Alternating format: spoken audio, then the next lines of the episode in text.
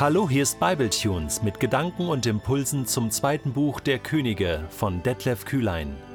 Der heutige Bibletune steht in 2. Könige 19, die Verse 20 bis 37 und wird gelesen aus der Hoffnung für alle. Da schickte Jesaja, der Sohn von Amos, einen Boten zu König Hiskia, der ihm sagen sollte: So spricht der Herr, der Gott Israels: Ich habe gehört, was du wegen Sanherib gebetet hast. Höre nun, was ich zum König von Assyrien sage. Die Stadt Zion hat bloß Verachtung und Spott für dich übrig. Ganz Jerusalem schüttelt den Kopf über dich. Weißt du überhaupt, wen du verhöhnt und gelästert hast? Weißt du, mit wem du dich angelegt hast? Mit dem heiligen Gott Israels. Durch deine Boten hast du mich, den Herrn, verspottet.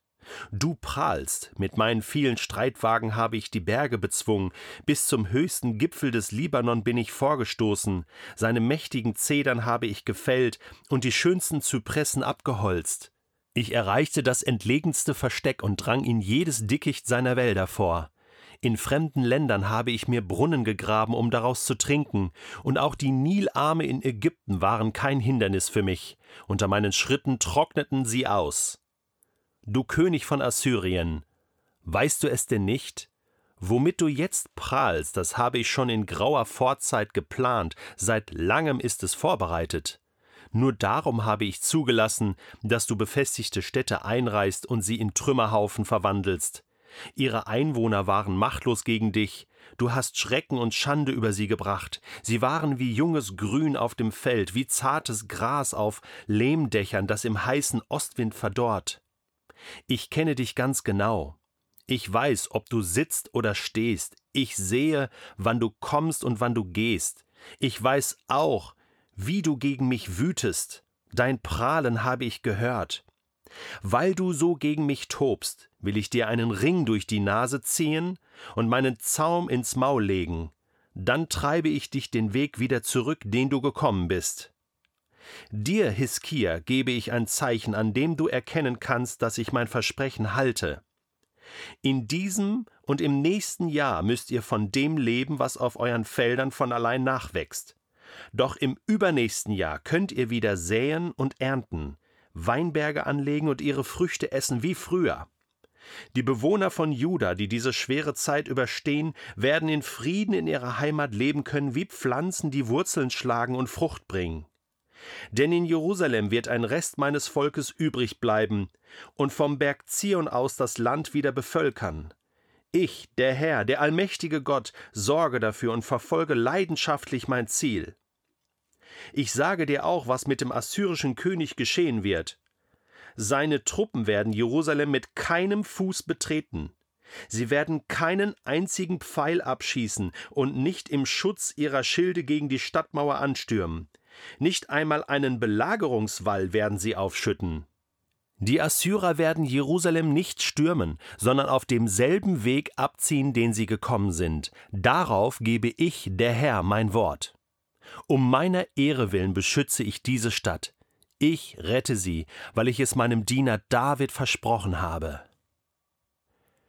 Noch in dieser Nacht ging der Engel des Herrn in das Lager der Assyrer und tötete 185.000 Soldaten. Am nächsten Morgen war alles mit Leichen übersät.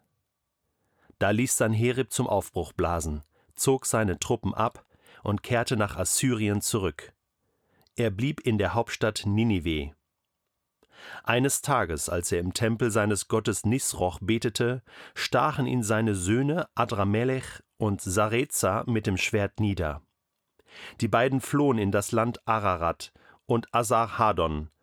Ein anderer Sohn von Sanherib wurde sein Nachfolger.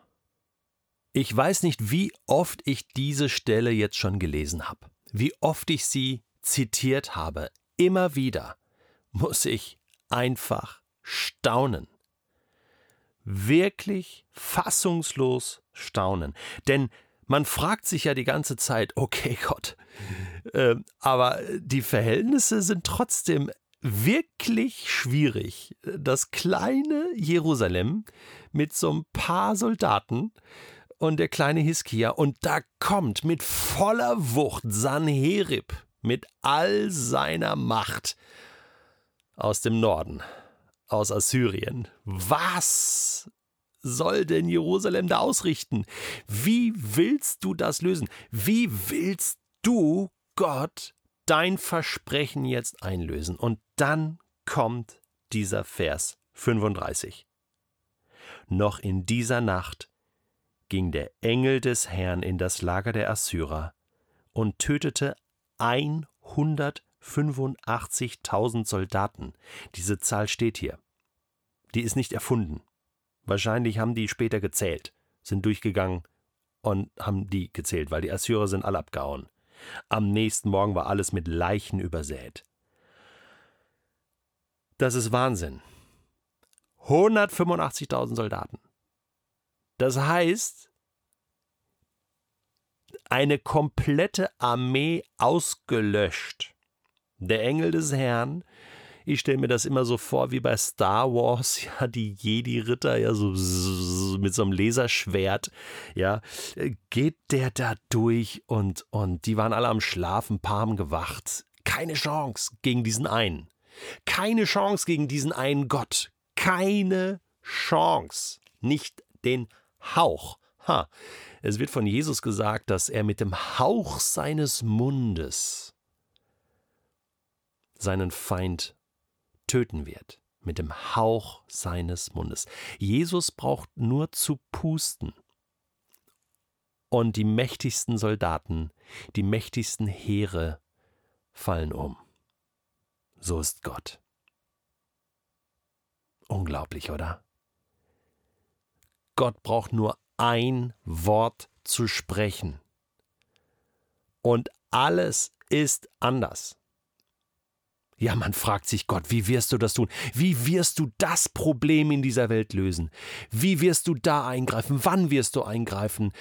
Hast du überhaupt die Macht, die Möglichkeit, irgendetwas zu verändern? Ja, hat er. Definitiv. Immer und zu jeder Zeit mit allen Möglichkeiten. Er macht es nicht immer. Aber wenn er es tut, dann will er es und dann erreicht er sein Ziel. So auch hier. Es ist so ermutigend, obwohl es so schrecklich ist. Ich meine, das war Genickbruch für Sanherib und für die Assyrer. Ich glaube, dass die Babylonier, die dann das assyrische Reich beerben werden, wir werden auch darüber sprechen, ähm, dass die ein leichtes Spiel hatten, weil die so dezimiert waren, die Assyrer, dass sozusagen das hier der Anfang vom Ende war, auch politisch für Assyrien. Und Gott schnippt einfach nur einmal mit dem Finger. Verstehst du? Das sind die wahren Machtverhältnisse in dieser Welt. Gott regiert auf seinem Thron. Und weißt du was? Vergiss das nicht am heutigen Tag, wer da oben sitzt, an wen du glaubst und wem du vertraust und wessen Kind du bist.